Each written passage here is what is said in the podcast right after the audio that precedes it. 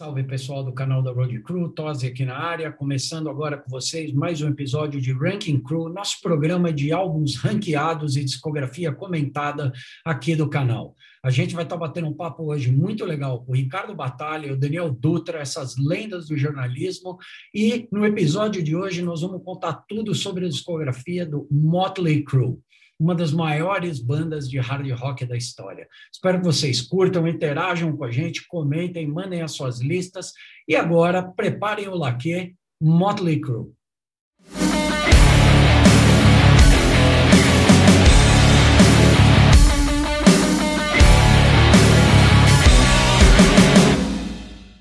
Salve, senhores, tudo bem? Batalha, Daniel, como é que estão as coisas por aí? Tranquilo, tudo beleza? beleza? E aí, como é que foi para vocês aí? Estão animados? Prepararam o laque? Prepararam o, glitter? que hoje vai ter, vai sobrar cor-de-rosa e, e, brilho aqui ou não? O Batalha que não tem cabelo. Eu não posso usar laque não, porque eu não tenho mais cabelo. é, meu, Motley é isso, né, meu? Para quem fez Slayer a semana passada. É, então, agora muda o foco. Está no mesmo país, mas muda o foco. Como é que foram para vocês montar essa lista? Difícil? Podemos esperar polêmicas, surpresas? Cara, surpresas eu, eu creio que sim. Agora, fácil foi muito fácil montar, da mesma maneira que foi fácil montar o Slayer. Foi fácil, tranquilo. Ainda não tem tantos discos assim, é mais fácil. Bom, então nós vamos seguir a mesma dinâmica que a gente fez aí no programa de estreia que vocês viram. A gente vai ranquear aqui, são nove discos de estúdio do Motley Crue. A gente vai falar pra, do que a gente acha menos legal ou pior até o mais legal. E ao longo desse, desse ranking, a gente vai comentando com vocês algumas curiosidades, alguns pontos interessantes, algumas visões pessoais. É, vamos lá, sem muitas delongas. Número 9, um dos piores discos que eu escutei na minha vida, uma das maiores decepções, chama-se Generation Swine. É, só a capa é legal e eu curto também a, aquela releitura da the Devil que eles colocaram após o 97. É só isso, não vem com papinho de Afraid, de Beauty, de, de Confessions, de qualquer coisa. Eu, eu daria nota 1 para esse disco, nunca escuto, é, tenho raiva e assim ele tem que ser nono lugar no Motley Crue e assim dos anos 90 e da carreira de todas as bandas dos anos 80 ele está lá do lado de Shadow Life de Kill Fuck Die do Wasp está no lado tranqueira. Começamos começamos o ranking de modo até certo ponto raivoso por uma banda de aqui ó. Onde eu assino o que o Batalha falou é, eu até pensei que ia citar Glitter, que eu até falo com muita ah, é, boa vontade, mas com muita boa vontade. Houve Glitter sem passar. Mas eu também, como eu não boto o disco para escutar, porque eu acho ele realmente um disco ruim, ao contrário do que eu falei no Slayer, o Motley Crue tem um disco ruim, que é o Generation Swine. E eu concordo com Batalha. Eu também gosto muito de Shadow of the Devil 97, porque é. a, a música foi mais acelerada, é, tem, o, o, Tommy Lee faz uns licks de bateria diferentes, daqueles breakdowns ali que são maneiros pra caramba. Então, essa música realmente é legal, mas a gente está falando de uma música que não é nova. É uma releitura é. de um clássico, de uma das maiores músicas da história do hard rock. Então, não conta. Cara, o Generation Swine é horroroso. O disco. a Glitter que você, você, falou tem a letra do Brian Adams, né? Isso. Mas o Mas disco é muito ruim. Assim, muito ruim. Então, Tá aí, eu só fiz um adendo ao que o Batalha falou, sabe? Tá, tá aqui o plásticozinho dele, que eu, meus CDs todos têm plástico, ele tá intacto quando eu botei aqui, porque nem abri eu rabo para ouvir essa porcaria. Eu vou começar o meu nono com a maior polêmica desse, desse programa, mas eu vou me explicar. Ele não vai ser o Generation Swine, vai voar bofetada e vocês vão entender que o nono lugar é um disco que eu amo mas para mim o nono lugar é o Motley 1994. Eu vou, olha só, tchau, eu estou saindo do programa. Tchau, desligue. Eu vou, eu vou explicar por quê. Eu vou explicar por quê. E está aqui lindamente assinado pelo Corab, em vinil. Eu amo esse disco de paixão. Só que eu tenho muita dificuldade de colocar esse disco na discografia ranqueada do, do Motley Crue como um disco do Motley Crue. Qual, o que, que ele pega para mim? Ou esse, eu acho esse disco musicalmente melhor que todos os discos do Motley Crue. Mas eu não ia me sentir bem colocar esse disco em primeiro, porque esse disco para mim não é a síntese do que é o Motley Crue como banda na hora de eu, de eu fazer um, um ranking. Não é um disco que eu recomendaria para uma pessoa que nunca ouviu Motley Crue na vida. Quando eu quero ouvir esse disco, eu escuto esse disco. Quando eu quero ouvir Motley Crue, não é esse disco que eu escuto, eu escuto outra coisa. Colocar ele em primeiro não me fazia sentido e arremessar ele em terceiro, em segundo, em quarto também não fazia sentido. Então, eu sei que eu, assim, minha lista, minhas regras. Eu acabei de dar uma bacalhada aqui, o que, que eu fiz? Como eu não tinha onde colocar, eu vou abrir a minha lista falando tudo de positivo que eu puder falar sobre ele e depois eu ranquei os discos do Motley. Era um disco que eles tinham acabado de trocar de vocalista, entrada do John Corabi, que tinha gravado esse outro disco. Esse sim é o John Corabi cantando um hard até mais Motley do que o próprio 94 é, né? Eles passaram a ter um vocalista que subiu num outro patamar. A performance de bateria do Tommy Lee é a maior gravação de bateria do Tommy Lee para mim. Curiosidade aqui para mim, depois eu vou ouvir vocês falarem deles. O lado B e da metade para frente, aqui de Poison Apples para frente, fica ainda mais Motley. O lado B, a reta final desse disco, eu acho que assim, cara, Welcome to the Numb, Smoke in the Sky, Dropping Like Flies, poderiam ser totalmente músicas aí ainda da época do Dr. Feelgood, Hypnotized é muito legal, Drift Away é linda. Falei que eu ia começar tumultuando. Esse disco, para mim, é nota 10. Esse disco deveria estar em primeiro lugar, ele só não está por causa de uma questão emocional. Ele, para mim, não, não posso colocar esse disco acima de clássicos do hard rock que mudaram a minha vida. Então, como eu não tinha o que fazer com ele, eu tomei a liberdade de me livrar dele no início do programa. Então você faz o seguinte: eu vou passar meu endereço, você manda esse vinil autografado para mim e você se livra dele. Estamos resolvido.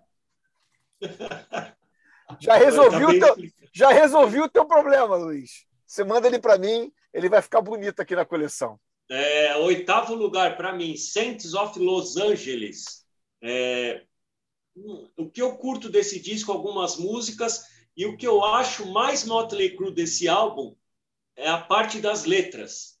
Todas as letras sacanas, essas letras desse álbum, até o Saints, que é entre aspas, é bem estilo começo dos anos 80. É tudo letra sacana, Motherfucker of the Year, The Animal in Me, Just Another Cycle. Ele retrata bem a cabeça do, do, dos músicos do Motley Crue, né? A Saints of Los Angeles é, também ficou conhecida, né, a mais conhecida do álbum, mas ele para mim ele não empolga tanto contra os outros. Eu não acho um disco ruim, escuto de vez em quando, mas eu coloco ele em oitavo lugar.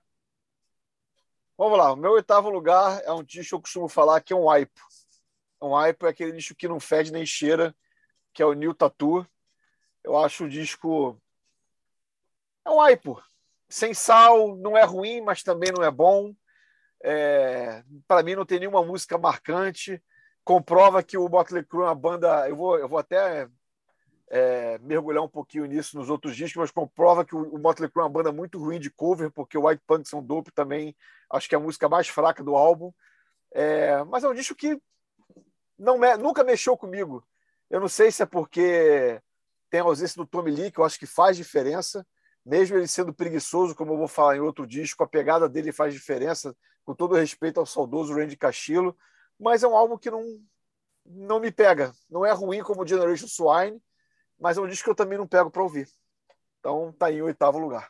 O, o, meu oitavo lugar vai, como esperado, depois de toda a polêmica inicial, para o Generation Swine, que é o pior disco do Motley, dado a introdução que eu fiz. Eu assino embaixo em tudo que vocês fiz, falaram, com exceção ao, ao Shadow the Devil, que eu também acho, que eu, que eu, ao contrário de vocês, acho bem ruim, e é um disco muito interessante, assim, né? Porque, cara, era a volta da banda, tinha uma expectativa muito alta, e é aquela história que a gente vê em algumas coisas, assim, é um produtor, que eu não vou me lembrar o nome agora, mas esse produtor se mostrou ser um grande erro. Esse cara era auxiliar técnico ou, ou mix, enfim, trabalhava, trabalhou com o Bob Rock durante um bom tempo. Ele tocou teclado no Black Album, no Black Album e no no Electro, no Coach Coach, produzidos pelo coisa.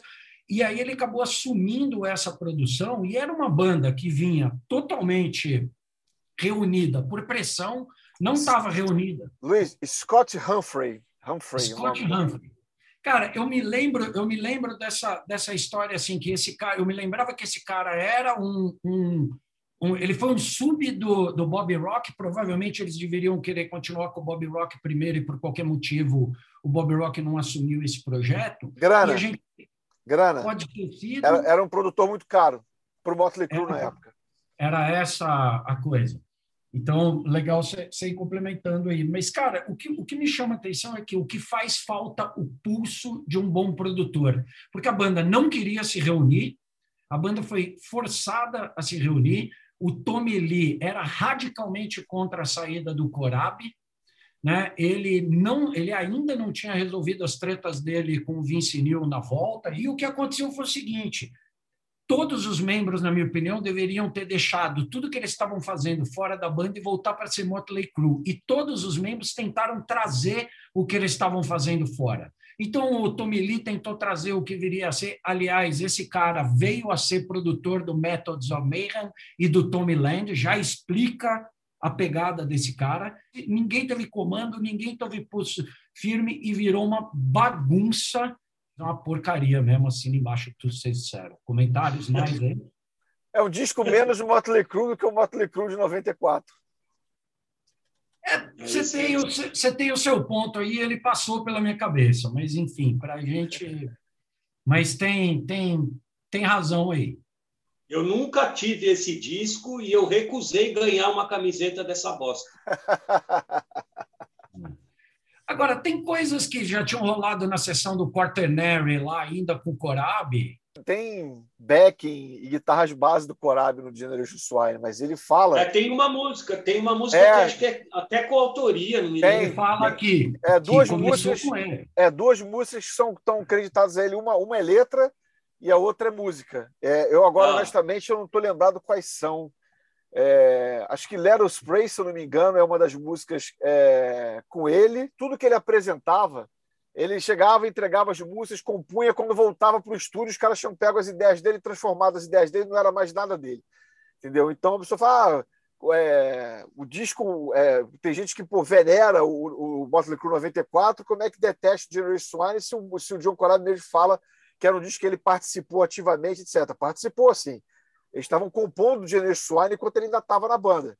Tanto que numa primeira reunião que fizeram para botar o, o, o Corabi para fora, fizeram a reunião com o Vince Neil, com, perdão, com o Nick Six e o Tommy Lee, os dois recusaram, falaram que não, continuaram trabalhando no Generation Swine, só que o John Corabi vira e fala, cara, minhas ideias foram completamente deturpadas. Tem back vocals meus ali, tem guitarra base minha no álbum, só que as músicas foram transformadas. Os caras pegaram alguma coisa que poderia ter sido legal e fizeram uma merda. É o que está no Generation Swine. É, e, e, curioso que a gente falou do, você falou Generation Swine é mais é menos Motley que o 94, eu concordo com você, mas esse disco aqui é mais Motley que os dois. O Vince Neil. Isso aí é 27 de abril de 1993, o último grande disco do hard rock, com Steve Stevens assinado pelo Steve Stevens. Esse é baita, Não, isso, aí já vale ouro. Esse disco aí é nota 10. Quando eu, quando, eu, quando eu falar do Motley Crue 94, eu, eu, eu dou as opiniões, até em relação ao, ao disco solo do Vince Neil também, que é um baita disco, sem dúvida alguma.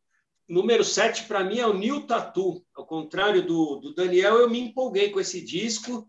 É, eu adoro o Randy Castilhos. Lógico que o Tommy Lee, ele para mim é a cara do Motley Crue, que ele faz na bateria tem que ser seguido e exaltado sempre, mas não é só por causa do Randy Castilho que eu gosto. Tem várias músicas que eu curto, é, Treat Me Like a, a Dog I Am, é, Drag, Drag Strip Superstar, First Band on the Moon, She Needs Rock and Roll, eu gosto de várias. E foi uma época que esse disco aqui, é, ele chegou na Road Crew. Então eu e o Leandro de Oliveira, a gente ficava ouvindo direto, porque não era comum chegar coisa de hard rock na Road Crew. Até hoje não é, né? Que se não é a gente dando umas porradas, não sai. Mas assim, Aí falou, puta, será que vai rolar entrevista? Então a gente ficou é, escutando no loop. Então ele me marcou mais do que o Saints of Los Angeles. Só por isso ele está nessa posição. Bom, vamos lá. O meu sétimo, acho que quem vai começar a causar um pouco agora, de repente, sou eu. Mas o meu sétimo é o Theatre of Pain, que eu gosto do disco. Ao contrário do New Tattoo, ele já tem, obviamente, Home Sweet Home, que é uma música extremamente marcante, é clássico, não tem muito o que falar. City Boy Blues é legal e tem, na minha opinião, os, tem, o, o Motley só fez dois covers que prestam na carreira. Um deles está aqui, que é Smoking in the Boys Room. O outro é Teaser, que é um cover do Tommy Bowling, que está naquela Starway to Heaven, Highway to Hell, aquele disco da, da, da, daquele festival na União Soviética, na, na, antiga União Soviética. Mas é um disco que também não passa muito disso. Na, na no próprio livro, na própria cinebiografia, na, no Netflix The Dutch, eles mesmos zoam o álbum, Vince Neil zoou o álbum, fala que o álbum é um álbum que não acrescenta muita coisa. Mas, enfim, é um disco que tem Home Sweet Home, então não poderia ficar abaixo do New Tattoo para mim. Mas, basicamente, se eu for fazer aquela playlist, eu só coloco Home Sweet Home e Smoking in the Boys Room desse álbum. Então, por isso que ele está na sétima posição. O meu número sete é isso aqui. Isso aqui, para mim, é um disco de duas músicas Tá? Eu acho, o, o, a minha opinião sobre Girls, Girls, Girls é que Wild Side e a música Girls, Girls, Girls são dois hinos absolutos, mas o resto do disco não salva nada para mim. Eu acho, não gosto de Acho que, pô, Dance, é, Dance Glass começa muito bem, até vinha aquele final lá com uma gaita, com uma cantora, que eu acho um negócio meio desordenado. Eu tenho pavor de Nona, All in the Name of. Eu acho Bad Boy Boogie muito ruim, não gosto de Five Years Dead. Assim, You're All That I Need é constrangedora de baladas. Enfim, para mim é um disco de duas músicas e eles poderiam até ter feito um disco muito mais, mais complexo se eles tivessem é, é, focado mais, mas a gente sabe também as condições que foram feitas. O Harry Diaries mostra que os caras estavam no fundo do poço quando fizeram. Ficou completamente bagunçado para mim. Sexto lugar, para mim, é Too Fast for Love.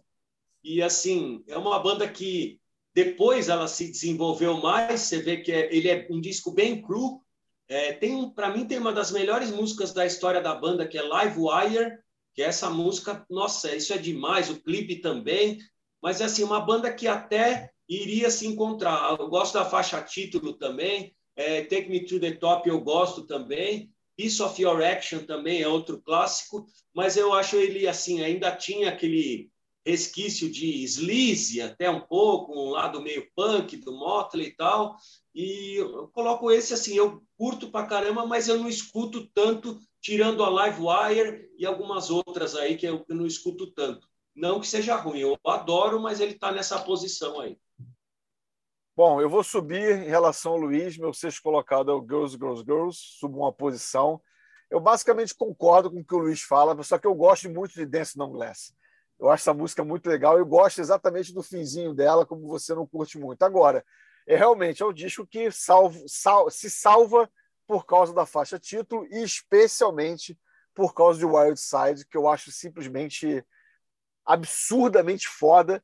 É, se eu fizer um top 5 aqui das minhas músicas do Motley Crue, entra Wild Side. Então ele está um pouquinho acima também em relação aos outros álbuns por causa disso. Mas é um disco também que eu acho que tem se fala muito mais do que ele realmente é. Então, é basicamente. E concordo contigo, nona é uma aberração. Muito bem. Então, agora é o meu número 6, né? Isso. O meu número 6, ele vai para o New Tattoo. Eu acho que a saída do Tommy Lee acabou fazendo bem. Quando eu falei aqui do Generation, a gente falou sobre o Methods of Mayhem, sobre essa mistureba que ele estava trazendo muito para a banda. Então, ele acabou indo fazer o que ele queria fazer. Ele ainda estava no auge daquela confusão toda do processo com a Pamela Anderson. Não é um descasso absurdo, mas eu acho um disco legal, eu acho um disco Motley. Eu adoro o Randy Castillo E para quem não teve a oportunidade de assistir, esse foi um disco que lançou esse show aqui, uma turnê muito foda, esse DVD é maravilhoso. Logo que ele ficou doente, o Randy Castillo, esse show é com a Samantha Malone do Holly, e é, cara, sete foda, performance foda, ela na batera dá um toque todo especial. Eu acho que foi uma fase legal do Motley, eu gosto. Isso. É, e até quando falaram que ela ia tocar com a banda, muita gente falou, puta, não vai ter nada a ver, e ficou legal sim. Foi legal sim. Eu acho, eu gosto desse show pra caramba também. E o mais maneiro é que ela tretou bastante com o Nick Six depois, né? É... Teve essa? Essa eu não, ah, não ela, essa história. Ela, ela falou as, falou as merdas da dona Derrick, que era a mulher do Nick Six na época. O Nick Six chamou ela de. Bom, não vou repetir aqui. O, o Nick Six foi bem machista em relação a, a Samantha Maloney. Ou seja, rolaram umas tretas, rolaram, rolou uma lavagem de roupa suja entre os dois na mídia depois, depois dessa, que ela fez essa turnê com a banda. Ah, só fazer um complemento em relação ao Girls, Girls, Girls, eu vou tocar nesse lance de covers. Tem, tem o cover ao vivo de J. Laws Rock também, que é uma bosta. Ô é banda para banda para não fazer cover. Eu tive uma é. banda chamada Sylvan Saints e a gente tocava J. Laws Rock melhor do que a versão do Motley Crue, até porque era puxado pela versão do Twisted Sister. Então não tinha como, cara. Mas o Motley Crue não consegue, não dá. O Motley Crue fazendo cover, puta que o pariu, cara. Desculpe meu francês, não dá. Quinto lugar, para mim, é esse aqui, ó. Theater of Pain, melhor capa do álbum. Melhor capa de álbum do Motley Crue disparado é o Theater of Pain. É, inclusive, esse disco aí ele foi hiper, super, mega impulsionado pela revista Circus americana, que aquilo lá eles quiseram elevar o patamar do Motley Crue ao máximo que tinha no hard rock. Então eles quase que ignoraram as outras bandas e Motley Crue levou todos os prêmios para um álbum que não merecia tanto. Mas assim, eu sou hiper fanático da Tonight We Need a Lover. Essa música para mim é uma das melhores, nem preciso falar da Home Sweet Home, porque eu não sou fã de baladas, mas essa eu escuto no looping. É, eu tenho que dar um crédito a mais pelo que faz é, o Mick Mars, fora o, o o lance do Tommy Lee, a gente sempre falar dele, mas o Mick Mars na questão de melodia de timbre que fica grudado, é só se ouvir da Home Home solo e timbragem de instrumento. O Mick Mars, para mim, ele é um as da timbragem. Ele é muito bom nessa parte. E eu gosto da Louder Than Hell. É, eu, eu gosto de quase todas as músicas dessa, desse álbum, só que ele exprime um pouco a arte de capa. Tem hora que eu dou risada e hora eu falo, puta, podia ser melhor mesmo, eles tinham razão. Vamos lá, o meu quinto é o Saints of Los Angeles. Eu gosto muito, mas muito desse disco. É, eu, na época que eu peguei o álbum, antes de ouvir inteiro, tinha lançado o videoclipe da faixa título, que eu acho foda, uma das melhores músicas do Motley Crue para mim, o refrão assim simplesmente perfeito eu fiquei assim, cara, é basicamente um disco do 6am, né? Porque é o DJ Ashba e o James Michael compondo quase tudo com o Nick Six. Tem lá uma música que tem Tommy Lee, o, o, o Mick Mars ele co-escreve algumas umas quatro ou cinco músicas, mas de qualquer maneira, Face Down in the Dirt, Motherfucker of the Year, A Saints of Los Angeles, Chicks, é, Chicks é, Equal Trouble, que eu acho sensacional também. Eu acho esse disco mais muito, muito bom.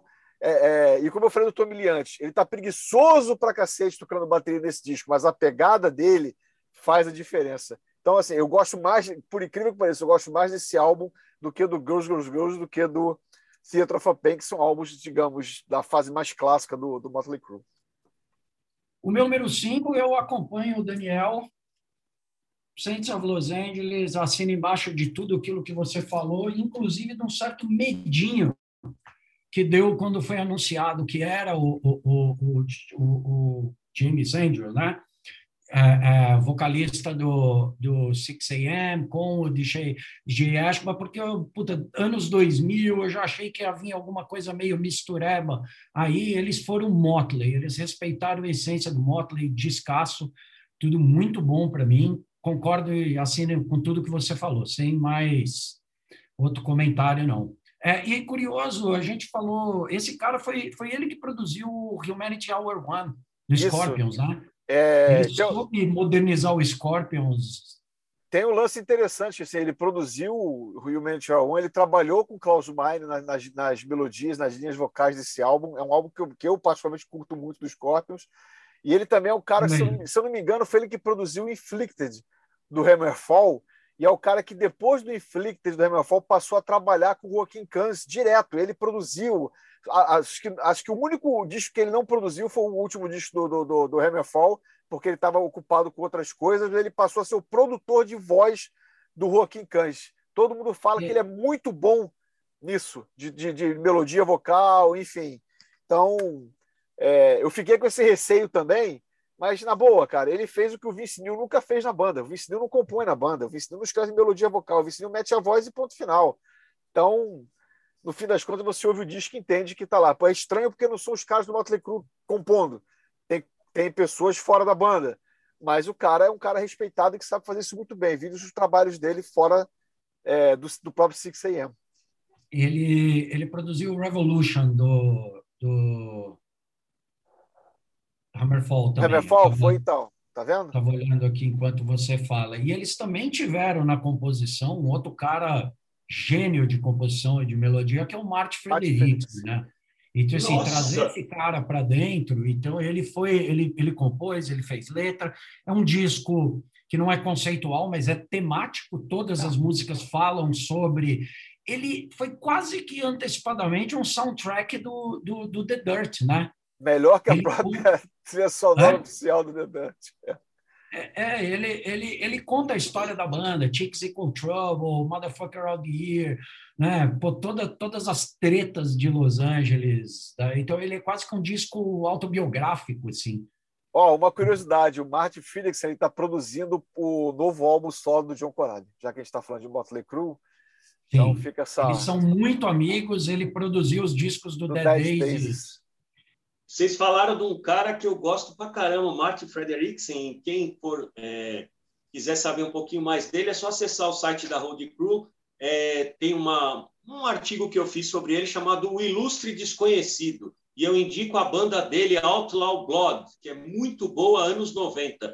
E ele produziu Aerosmith, Ozzy Pink, um monte de gente assim de pop, de hard, tudo. Então, mas ele é o ilustre desconhecido, porque o cara é mó fera, mas ninguém lembra dele.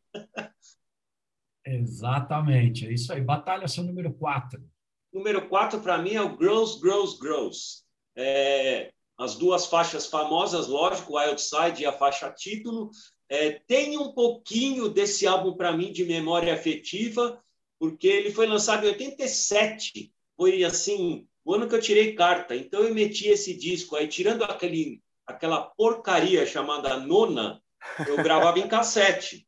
Eu gravava em fita cassete para ouvir no carro. Como eu tinha, era carta nova, que esse disco, se não me engano, saiu eu faço aniversário 27 de abril, ele saiu em maio, e um pouquinho depois no Brasil. Aí eu já gravei em fita cassete, aí eu ficava ouvindo direto. Eu adoro Dancing on Glass, é, mais uma, gosto de Bad Boy Boogie, é, Five Years Dead, é, All in the Name of Rock and Roll, né? Que tem até o Vince Neil de coautor essa música e assim, You Around I Need eu não gosto, essa daí não, tem jeito.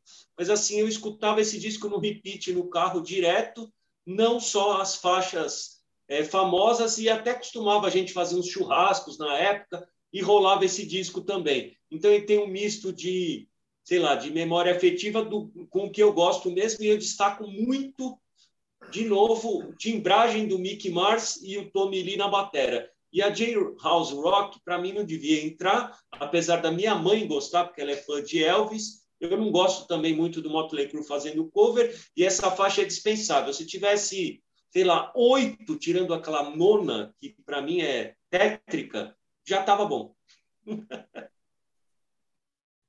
Daniel, bom, seu número quatro. Agora, agora começa realmente, para mim, os que eu considero realmente os quatro discos do Motley Crue que são essenciais. Se alguém, ah, não posso ter a coleção do Motley Crue inteira, se eu fosse o caso, eu teria, teria esse, esses quatro. Então, quatro mil Too Fast for Love. Eu gosto, eu gosto especialmente da, da, da, da produção, aquilo que o Batalha estava falando. Eu gosto dessa produção mais crua. Acho a produção original, aquela Leather Mix, que está é. no, que tá no, na, na, no box. Eu tenho até o box aqui. mas se eu tirar vai cair o bonequinho do Jason Voorhees, que é o Music to Crash Your Car 2, um título completamente infeliz, mas tem a, tem a, tem a mixagem original, quando o disco foi lançado de maneira independente. Cara, mas o disco, cara, até músicas que não são clássicas, como Come On and Dance, elas são muito maneiras. Agora, você tem Live Wire, Merry Go Round, que apesar de ter um refrão que enjoa um pouquinho repetir, mas é a música maneira. Take Me to the Top, Piece of Erection, Too Fast for Love, On with the Show. Cara, esse disco é sensacional. E para ser um disco de estreia de banda, porra, sabe? Eu acho esse disco muito, muito, muito bom. E os caras provam que até para fazer capa, entendeu? Os caras conseguem fazer capa. Qualquer coisa que você faça cover do Rolling Stones fica melhor do que o original. Até eles copiando capa aqui, ó. Do modo... fica melhor que o Rolling Stones, cara. Enfim, é, eu gosto pra caramba desse disco. Meu quarto lugar. O meu quarto lugar ele vai pro Theater. Eu queria repetir o que o Daniel falou aí, dizendo que do quarto para você falou que do quarto para frente todos eles são para vocês os discos considerados obrigatórios e essenciais, né? Eu tenho cinco obrigatórios e essenciais. O 94, que eu já expliquei lá no início, e mais os quatro daqui para frente. Eu não gosto muito de City Boy Blues, eu não gosto de Smoking in the Boys Room, você já falou sobre os covers, eu acho que eles escolhem mal os covers e acho que essa música não é legal. Mas, Luiz, não é só escolher mal, não. Na verdade, não é escolher mal. Executam. Eles até escolhem... O problema é a execução. Escolher, eles escolhem bem. A execução é que é uma bosta, sabe? É. Para mim, como eu falei, só Smoking in the Boys Room e Teaser do Tommy Bowling que está naquela coletânea. O resto, cara, para mim, todos os covers do Motley Crue são abaixo, mas muito abaixo da média, são ruins. Eu, eu, eu, concordo com você, mas quando a gente olha Louder Than Hell, Tonight We Need a Lover, Keep Your Eyes on the Money, e Raise Your Hands to Rock, que entrega o DNA da produção do Tom Herman, porque o refrão é a Wanna Rock, né? E é o mesmo produtor do, do Stay Hungry, até o timbre de guitarra. Adoro meu número 4 na lista. Agora é o pódio olímpico? Agora pódio é o pódio. Para quem vai pódio o bronze olímpico. agora, meu amigo? O medalha de bronze vai para Motley Crue, com o John Corabi. É melhor gravação que existe, é, notas tortas, timbragem, solo, concepção de guitarra. É, Mick Mars, nota 10. Meu, tem que falar dele também. É, o Mick Mars, ninguém nunca falam dele e tal. Escuta esse disco. Tem cada coisa que ele faz assim. E esse disco não é um álbum para você escutar baixinho. Você tem que escutar ele no talo que nem quando a gente ia lá no Manifesto Bar na época, você entrava e escutava esse disco aí, já, porra, é, meu, era um negócio assim de outro, do outro mundo.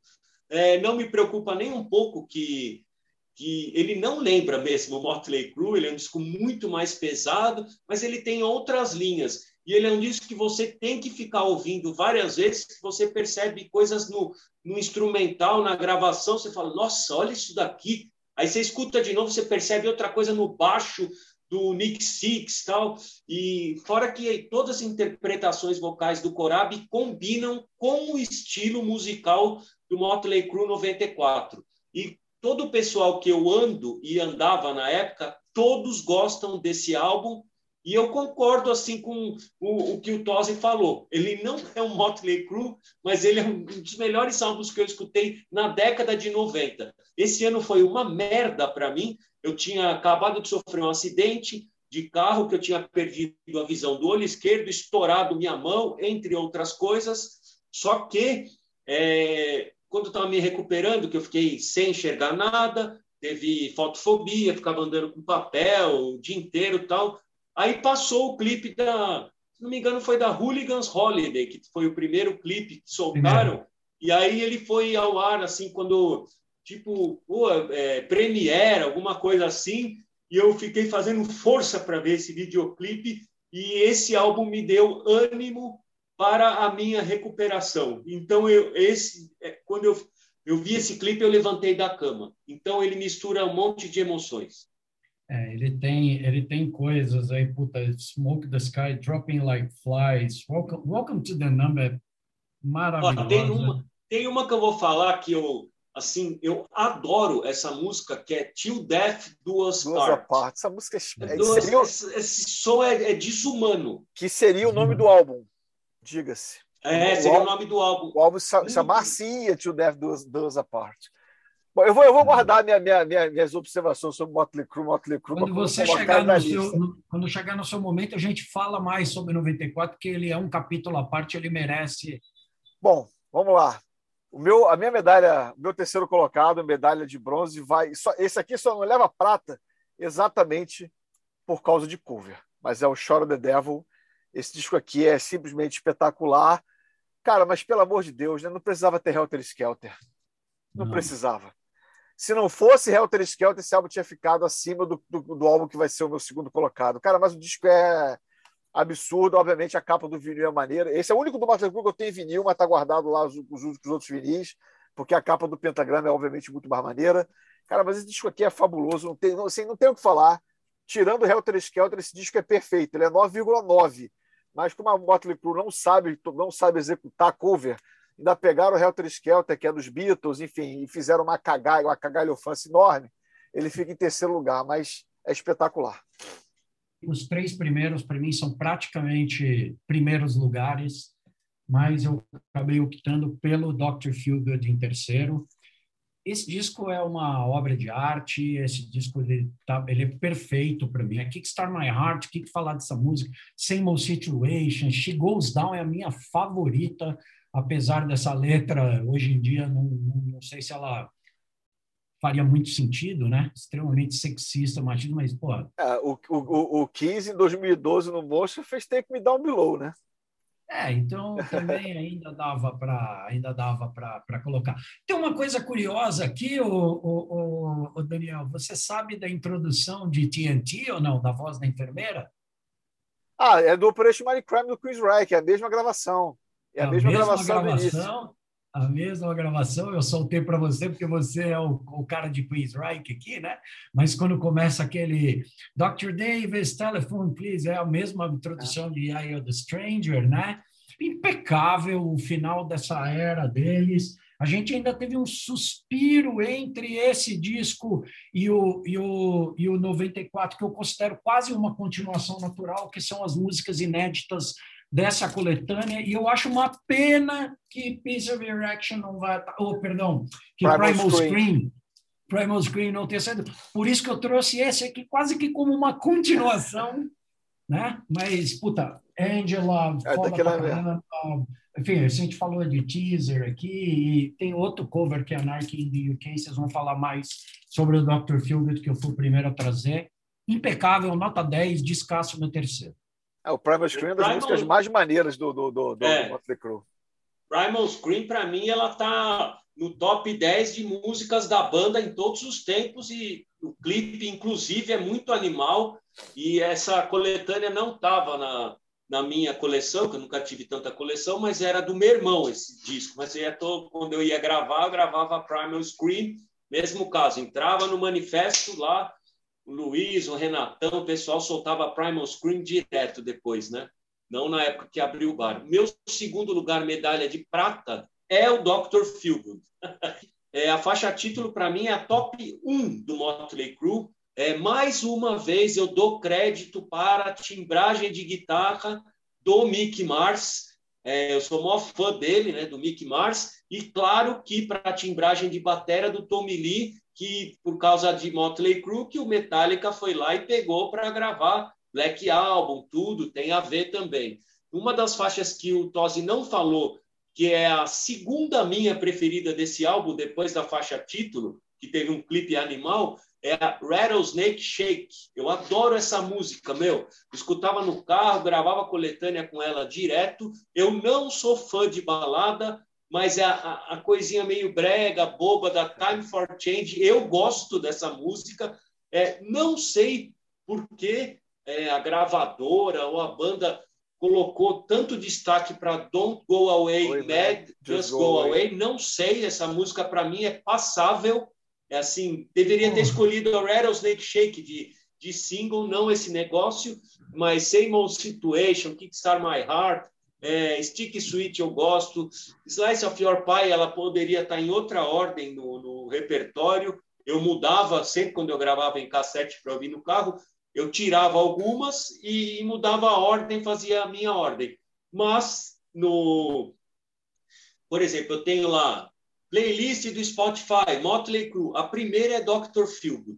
Esse, para mim, é um, um hino top 1 da banda. Bom, vamos lá. Eu vou acompanhar, porque o meu segundo lugar também é o Dr. Feelgood. Como o Batalha falou, o Lars Ulrich ouviu isso aqui falou assim, cara, eu quero esse som de bateria. Vamos contratar, é, o, Bob, vamos contratar o Bob Rock. Cara, o som de bateria desse álbum é perfeito.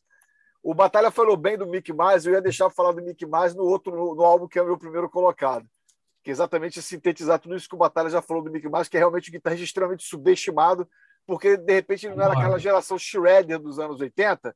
Então, como os cara, ele não ficava debulhando, as pessoas não davam atenção para ele, mas é um cara que pô, prestava muita atenção nos detalhes, nos licks de guitarra, enfim. Agora, esse cara, esse disco é sensacional. É óbvio que ele tem é, assim, ele, ele, não é um disco que mantém o nível lá em cima o tempo inteiro. Vem ali, vem uma música que cai um pouquinho, aí depois sobe, cara, mas é um disco, cara, assim, eu, eu, eu costumo resumir o, Dr. Feelgood, Dr. Feelgood da segunda maneira.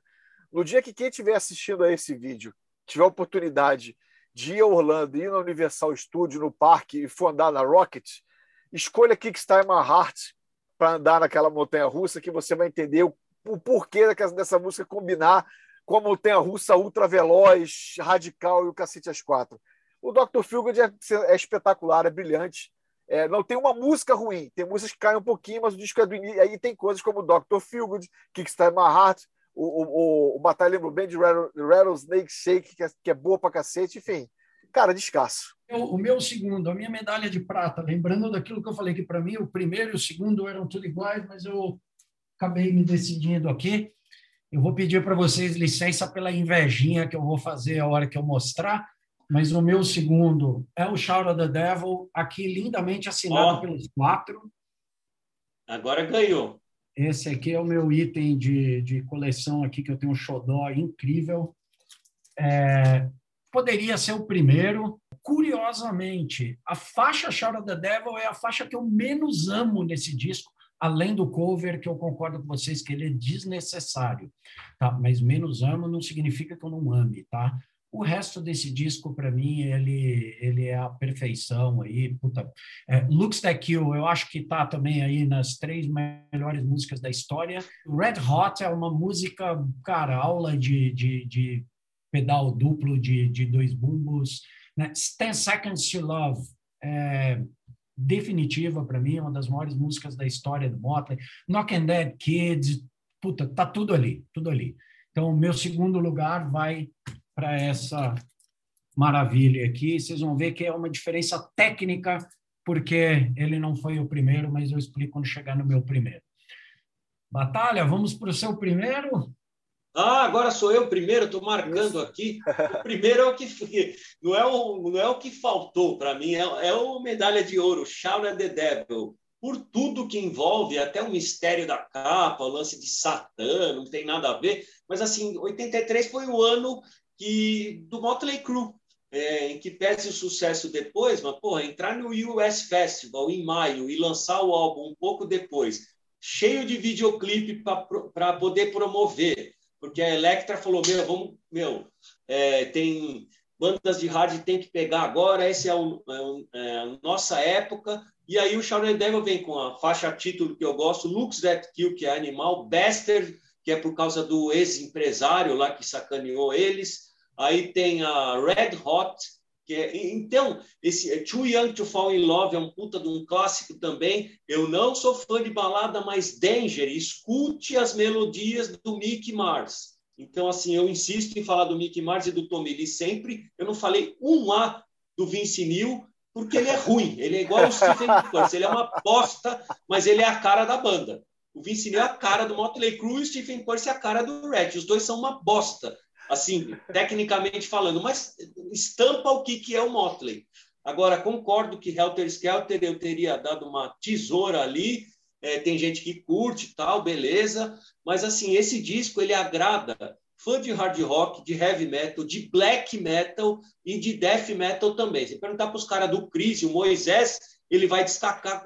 Eu adoro o Shadow Devil. Cara de black metal, Alex Taffer, é, The Troops of Doom, adoro é, Shout the Devil. Então, ele é um disco que une é, grupos dentro do nosso metal e ele estava no lugar certo na hora certa. 1983 foi o ano que o Motley Crue apareceu para o mundo inteiro, fora aquela capa dupla que você tem um impacto quando abre a foto dos caras assim, né? Porque ele é preto com o pentagrama em relevo, aí você abre aquela puta foto dos caras.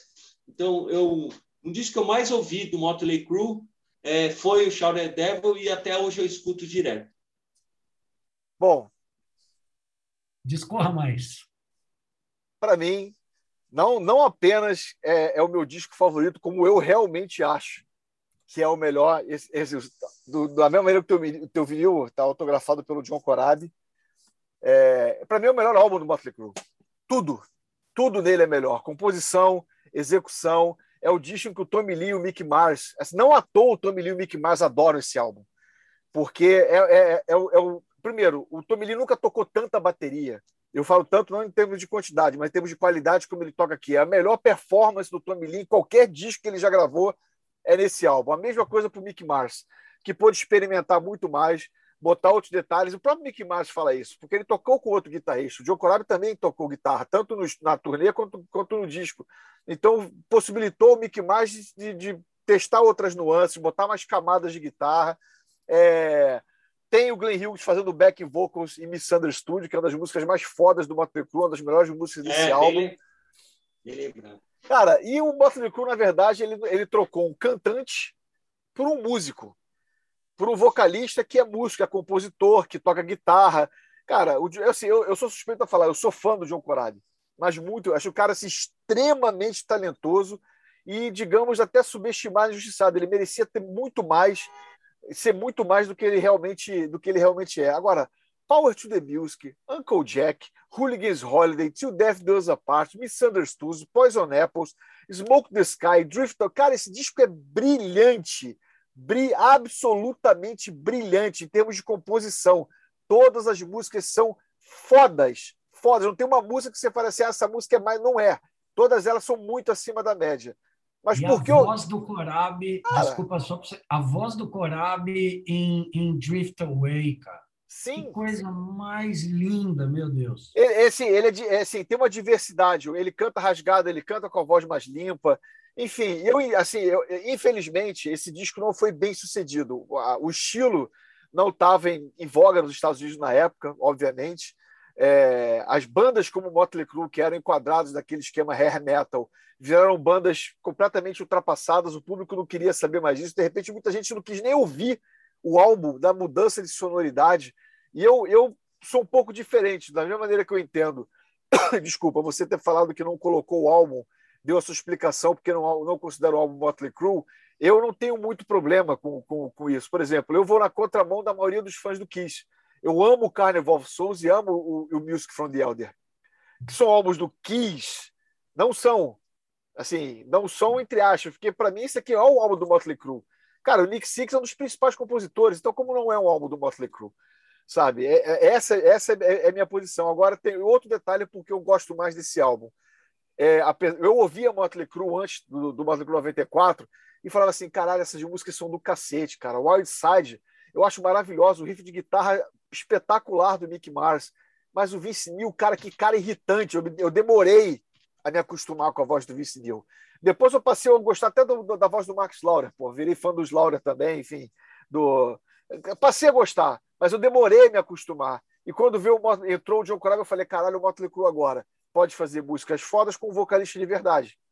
Um cara que sabe cantar. Então, Bom, basicamente, resumindo, é isso. Esse disco aqui, para quem é fã do Motley Crue, ainda tem alguma versão. Eu conheço gente que nunca, nunca ouviu esse álbum. Não quer ouvir, porque não considera. Ah, não vou ouvir porque não, o Motley Crue é com Vince Neil.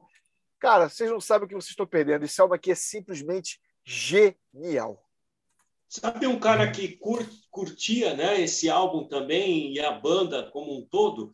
O saudoso Alex Laro, do Children of Bodom. Você pode escutar Till Death Does Part e colocar é, o finalzinho dela, o Alex Laiho homenageou em uma música do Children of Bodom. Então, quem é fã do, do Children of Bodom, é, alguns certamente nunca ouviram Motley Crue 94 ou mesmo Motley Crue, mas ele era mega fã da banda. Pô, é, cara, vocês eu... acham o, Nick, o Tommy Lee um baita baterista? Ele realmente é? Cara, então escutem Power to, Power to the Music, Hooligans Holiday, Misunderstood e To Death Do Us Apart. Vocês vão, ouvir um, vocês vão ouvir um Tommy Lee que vocês não imaginavam que, que, que tocasse dessa maneira. Ou seja, é o fato do caras, dos caras estarem com, uma, com um ingrediente que é muito acima, patamares acima do, do Vince Neil. Com todo respeito, como Batalha bem falou, o Vince Neil é a cara do Motley Crue, como Stephen Percy é a cara do Rat. Cara, mas... Você sabe, sabe que... É um grande canyon de diferença entre o Vince Neil e o John Corabi. Não, eu, eu, você sabe, eu acho super interessante, estava ouvindo tudo isso que, que, que você falou, e eu acho que a gente tem linhas de, de pensamento muito, muito, muito iguais, independentemente da decisão de onde colocá-lo, de onde colocá-lo na lista. Primeiro, assim, o, o, o com o Vicinil não existe a menor, com, menor cabimento comparar. O Corab, eu acho ele um dos melhores vocalistas de hard rock, poderia ter sido um dos melhores vocalistas de hard rock de todos os tempos, nível, nível de Snyder, nível grandes vozes mesmo, eu acho ele, ele um absurdo a, a, a, dificuldade que me, me passa mais é que engraçado, né? Tem bandas que o, o a, a, unidade e algumas características elas são elas são o DNA da banda para mim. É o caso que você que o Batalha falou do Rat com o Stephen Pierce e do Motley com o coisa. É, a minha dificuldade de falar não é Motley é essa coisa de falar, cara, para mim esse disco ele é muito difícil dele sintetizar tudo que é Motley, porque para mim o que, o que é Motley mesmo é a patifaria e a grosseria como vocalista do, do, do Vince Neil. A tosqueira do vocal dele, ele, ele me ajuda a identificar o que é Motley. Então, é, é, cara, óbvio, os caras fazem o que quiser, é Motley. Se a gente for responder objetivamente, ele é Motley. Quando eu digo não é Motley, não é Motley emocionalmente para mim, dado esse, esse contexto todo. Né? É, é, eu vou dar um outro exemplo aqui, depois fica por uma outra, uma outra coisa. Eu amo a discografia do, do Twisted Sister, mas eu acho o Widowmaker melhor que os cinco discos que o Twisted lançou. E se o Widowmaker chamasse Twisted Sister, eu, eu até acho ele mais Twisted do que esse Motley Motley.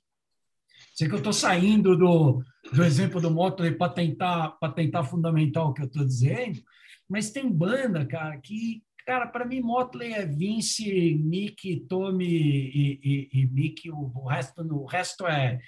Para mim, Motley é a soma das quatro partes. Isso, para mim, é Motley. É, emocionalmente, é a soma das quatro partes, independentemente de três das quatro terem escrito uma obra de arte que é o 94. Mas é, falta um pedaço. Ah, mas eu entendo, eu entendo. Mas é que eu falo assim, o, o, como eu falei, o Tommy Lee e o, e o Mick Mars, eles amam esse álbum, falam, rasgam seda pra caramba, falam realmente que é a melhor performance dos dois e disco, etc., como eu falei antes. E o Nick Six só fala mal desse álbum por uma razão. Não vendeu, foi um fracasso é. comercial. Se o Motley Crue 94 tivesse tido o sucesso comercial que teve o Dr. Feelgood, é simplesmente o Nick Six achar o melhor disco da banda, sabe? Pô, o Joe Corabi não teria saído. A gente está falando de grana, infelizmente é isso. É. Infelizmente é isso. As pessoas confundem, por causa disso, acabam confundindo com a qualidade do trabalho. É. Você falou do Kiss. O Kiss, para mim, é Gene Paul. Tá? Os outros, eles, pô, eu prefiro, pode preferir a fase onde estava o Peter e Ace, pode preferir a fase com o Eric, com o outro Eric, mas eu, eu entendo todas as fases, mas para mim a essência, o DNA do Kiss é Gene Paul. Para mim, o DNA do, do Motley não é Tommy Nick. Para mim, o DNA do Motley são os quatro juntos. Se não tiver os quatro, para mim falta uma peça, e aí é onde eu acho que mesmo a obra de arte, que é o 94, não é a representação do que eu tenho como Motley dentro do meu coração. Por isso que eu isolei ele. No Novamente, meu, caso... o meu pedido de desculpas a ah, todos. Eu, tenho, eu, eu junto emoção e razão nesse caso, para mim, obviamente, até porque assim, mais uma vez, para quem está assistindo, a gente já falou isso em outros vídeos, não tem verdade absoluta. É claro. simplesmente uma questão de opinião, sabe? É aquilo que você gosta ou gosta mais e não tem certo e não tem errado na história. Eu, e vai se, ser muito legal. Sim, ah. se esse vídeo, por exemplo, ajudar alguém que nunca, fã ou não, grande fã ou não grande fã do Motley Crue, mas que sempre teve alguma um pé atrás com, com, com o álbum com o John Corabi, se esse vídeo ajudar a pessoa a ouvir o álbum de cabeça, de mente aberta, de cabeça aberta, cara, já valeu a pena. E agora, aqui, para concluir a lista, o meu primeiro lugar, Too Fast for Love. Esse aqui foi o disco que me fez apaixonar por Motley Crue, gostar de Motley Crue muito, muito, muito além de, do, daquilo que eu gostava, quando eu realmente descobri esse disco. E eu acho que o que a gente vê aqui é um momento mágico, uma coisa única, que é o primeiro registro de uma banda em estúdio é, é, e ele traz aquela coisa visceral, aquela coisa crua, aquela coisa quase desordenada e inocente, assim, meio cachorro louco que a gente vê no Appetite for Destruction. Eu acho que eram quatro moleques com sangue no olho, ele tem aquela coisa crua, aquela coisa meio tosca, meio sleazy, é muito punk, tem umas coisas bem, bem punk no sentido né, de, de, de ser mais, mais, mais visceral aqui mesmo. Eu acho um, registro, um registro raríssimo, concordo com o que o Daniel falou aí sobre a, a, a própria a própria versão que está no box aí da Leather Records, que era ainda mais crua aí, e, gente, a gente olha para isso aqui, Livewire, definitivo, Come On and Dance, Public Enemy Number One, já mostra o que o, o que o Tommy Lee era capaz de fazer na, na batera, né? com aqueles pacum, pacum, que ele usa muito, assim, com aqueles contratempos acentuando legais pra caralho. Puta, para quem não sabe, ó, esse box aqui, Mix to Crash Your Car 2, ah. volume 1, porque tem o volume 2.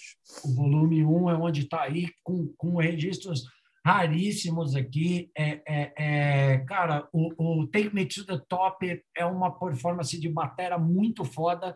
Já dá o sinal lá atrás de que o Tommy Lee sempre foi um puta de um batera.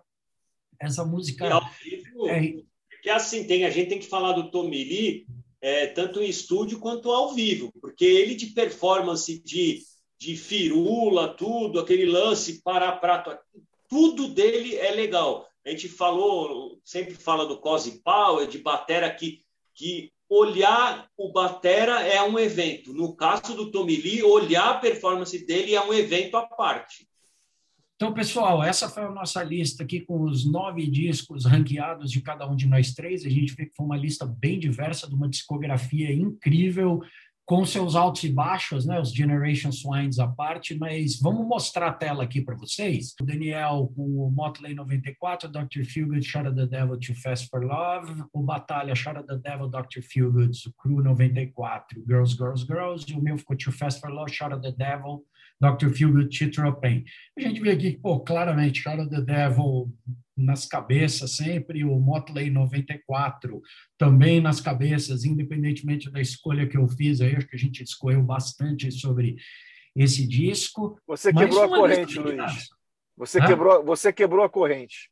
Eu quebrei a corrente, mas eu, eu, eu acho que eu estou que eu devidamente explicado. Se eu não tiver, por favor, me, me, me deem outra oportunidade aqui.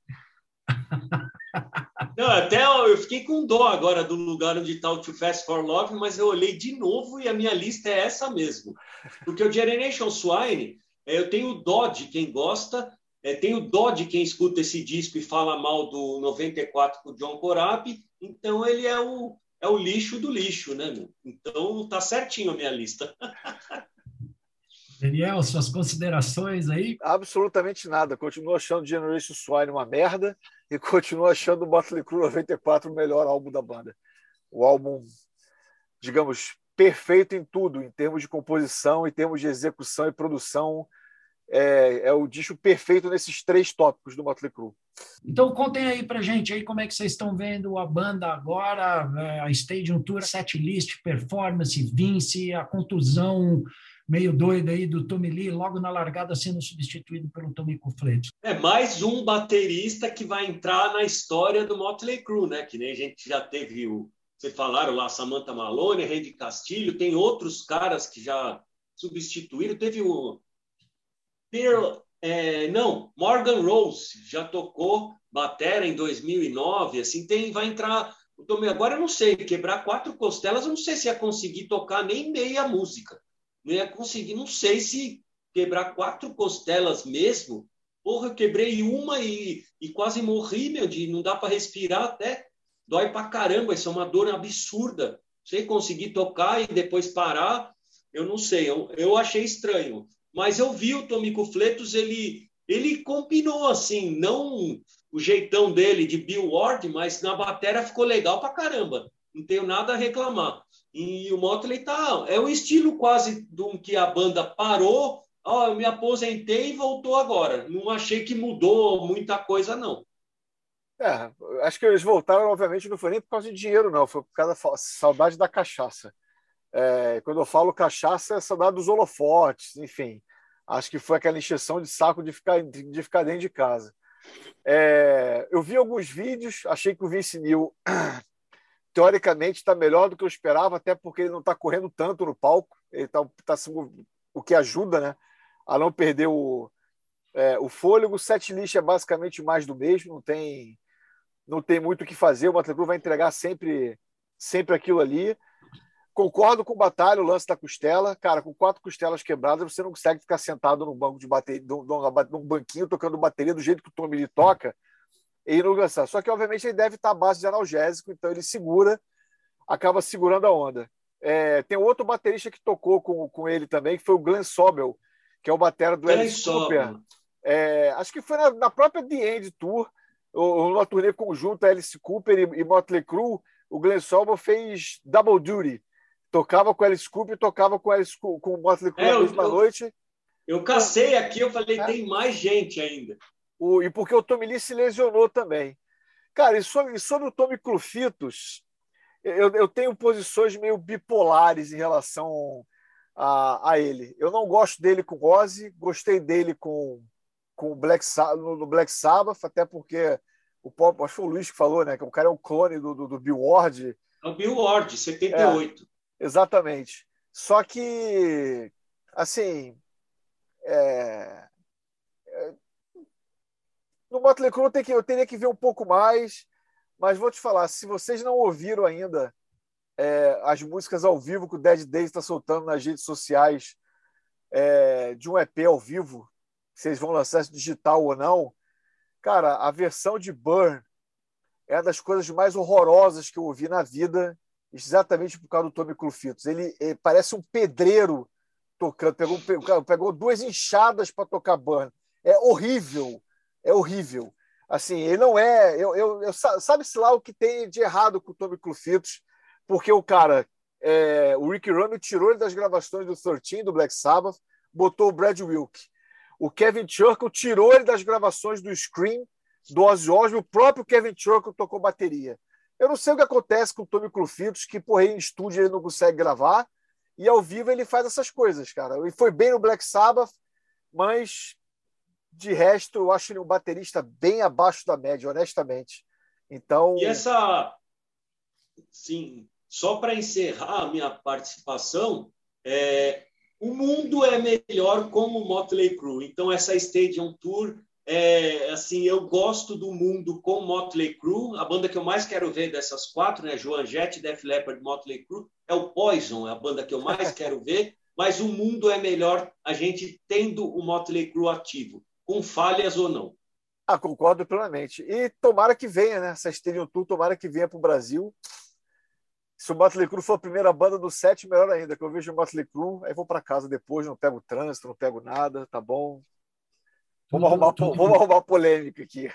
Tudo, tudo, tudo indica que virá. Eu até achei, estava escutando vocês falarem sobre o, o, o conflitos e, assim, concordo com vocês, Motley faz o um mundo melhor. Né? É, é, eu assino embaixo do que o Daniel falou sobre tudo do Tommy Conflitos, menos o papel dele no Saba, que eu também achei que ele fez no Saba algumas, algumas atrocidades iguais a que ele fez em Burnie, que aquilo lá que ele fez em Burnie é passível de cadeia. É, é, não, não, entendo também.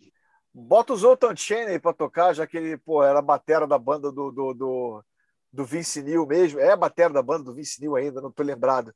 Que, pô, o cara é muito bom baterista. E para fazer presepada que nem o Tommy Lee, bota o Zoltan Cheney, pô. Pronto, resolve a situação. Aí é exagerar até, né? Nas firulas. Uma coisa que, é, que eu esqueci de falar, é, de covers também assassinaram Anarchy in the UK, que eu também não gosto com Motley Crue. Também ah, não. Tem lá que é ah. Virgin também, da trilha sonora do The Dust. Também não ficou legal. Nossa senhora, cara. Também nada, nada contra a Madonna, pelo contrário, o Talismã fez uma cover foda de, da Madonna que foi Frozen, que ficou sensacional. É, é porque o Motley Crue é uma banda ruim de cover, não tem, não tem muito o que falar. Falaram, falaram tudo. Considerações finais aí, meus amigos? Não, é só indicar para para todo mundo para também escutar o álbum Exposed do Vince Neil e escutar também a carreira do John Corabi com o Scream, com, sei lá, com ESP, com Union, é, só para não ficar só no Motley 94. Esses dois, assim, eu acho que tem que a carreira do John Corabi e o Exposed do Vince Neil também, porque não vai ter um ranking crew do, do Vince Neil solo e nem do Corabi, assim. Só se for pegar da carreira inteira, ficar picotando coisa, porque não é uma banda, né? É um artista. É, Poderemos é, escutem, até fazer. Escutem o Let It Scream do The Scream. Aliás, tem uma versão é. que saiu em CD relançada pelaquela Rock and Candy agora, que vem com os bônus. A versão é muito legal. Para quem não tiver, quiser conhecer. É do Vince Neil, escutem realmente o Exposed, mas não escutem o Carved Stone. Pode até, é, ouvir, o, pode até ouvir o Tattoos em Tequila, que é um disco legal. Tem uns é, covers ali, legal. um disco é legalzinho, mas o Carved Stone vocês passam batido. Isso aí, pô, com, a, sabe... confiem, é. não escutem. E o, e o John Corabi também andou de Kombi, né? Uma pena que não cantava, que era o Dizzy Pearl, mas ele andou na Kombi do Rat também. Eu adoraria. Que era que só Beck. Eu adoraria que ele tivesse sido vocalista, cara. Eu também, eu... que gravassem, mas não deu certo, né? Adoraria. Eu, eu, concordo com vocês também, mas eu acho que aí eu, eu teria a mesma dificuldade que eu tive aqui com esse 94. Se tivesse um disco do Rat com o Corabi no vocal, ele seria com certeza o meu disco favorito do Rat e com certeza eu iria ter dificuldade de entender esse disco como Rat. Até explicou bem. Beleza. Até para ajudar aqui, ó, o John Corabi recentemente ele lançou um álbum ao vivo em que ele toca o Motley Crue 94 na íntegra. Muito é. bom, Com o bater, o, o bater é o filho dele. E esse disco aqui, que é o Unplugged, é bom demais. Tem versões unplugged do Union, tem versões unplugged do, do, do Scream, versões unplugged do Motley Crue. Ou seja, vale a pena vocês conferirem isso. Tem, tem, tem, tem, nas, tem nas plataformas de streaming. Confira esses dois álbuns, que são muito, álbuns são muito legais. E ele já lançou duas músicas também, como singles do próximo álbum. Confiram. É... Cara, o Joe Corabi é tão bom, mas tão bom que o 10 Days entrou o Glenn Hughes e ficou pior. Pronto, não preciso falar mais. Concordo. Assino Concordo. embaixo. Assino embaixo, é, é, o cara foi substituído pelo Glenn Hughes e a banda caiu. Isso mostra muito sobre eles. Um disco que passou perdido aí no meio desse universo inteiro. Eu queria saber a opinião de vocês. O que vocês acham do Brides of Destruction? É, escuto de boa, mas não acho marcante. Assino embaixo. É, eu também coloco ele por aí. No começo, quando ele saiu, eu achei que eu fosse gostar mais dele. E aí o tempo foi passando e ele foi ficando meio esquecido para mim. É. E não 6 a.m. 6 a.m. Sou... alguma consideração? Eu não curto, pode falar a verdade. Eu curto 6 a.m., só que eu não estou escutando há muito tempo nada que me deixe para baixo, coisa muito melancólica. Então ele me deixa para baixo, ele é melancólico mesmo, então eu não escuto. Eu, eu, não, eu, não, eu não curto 6 a.m. exatamente por causa dessa característica. não, Entendeu? Para ouvir melancolia, eu, eu, vou ouvir My Dying Bride, pô, não vou ouvir 6 AM.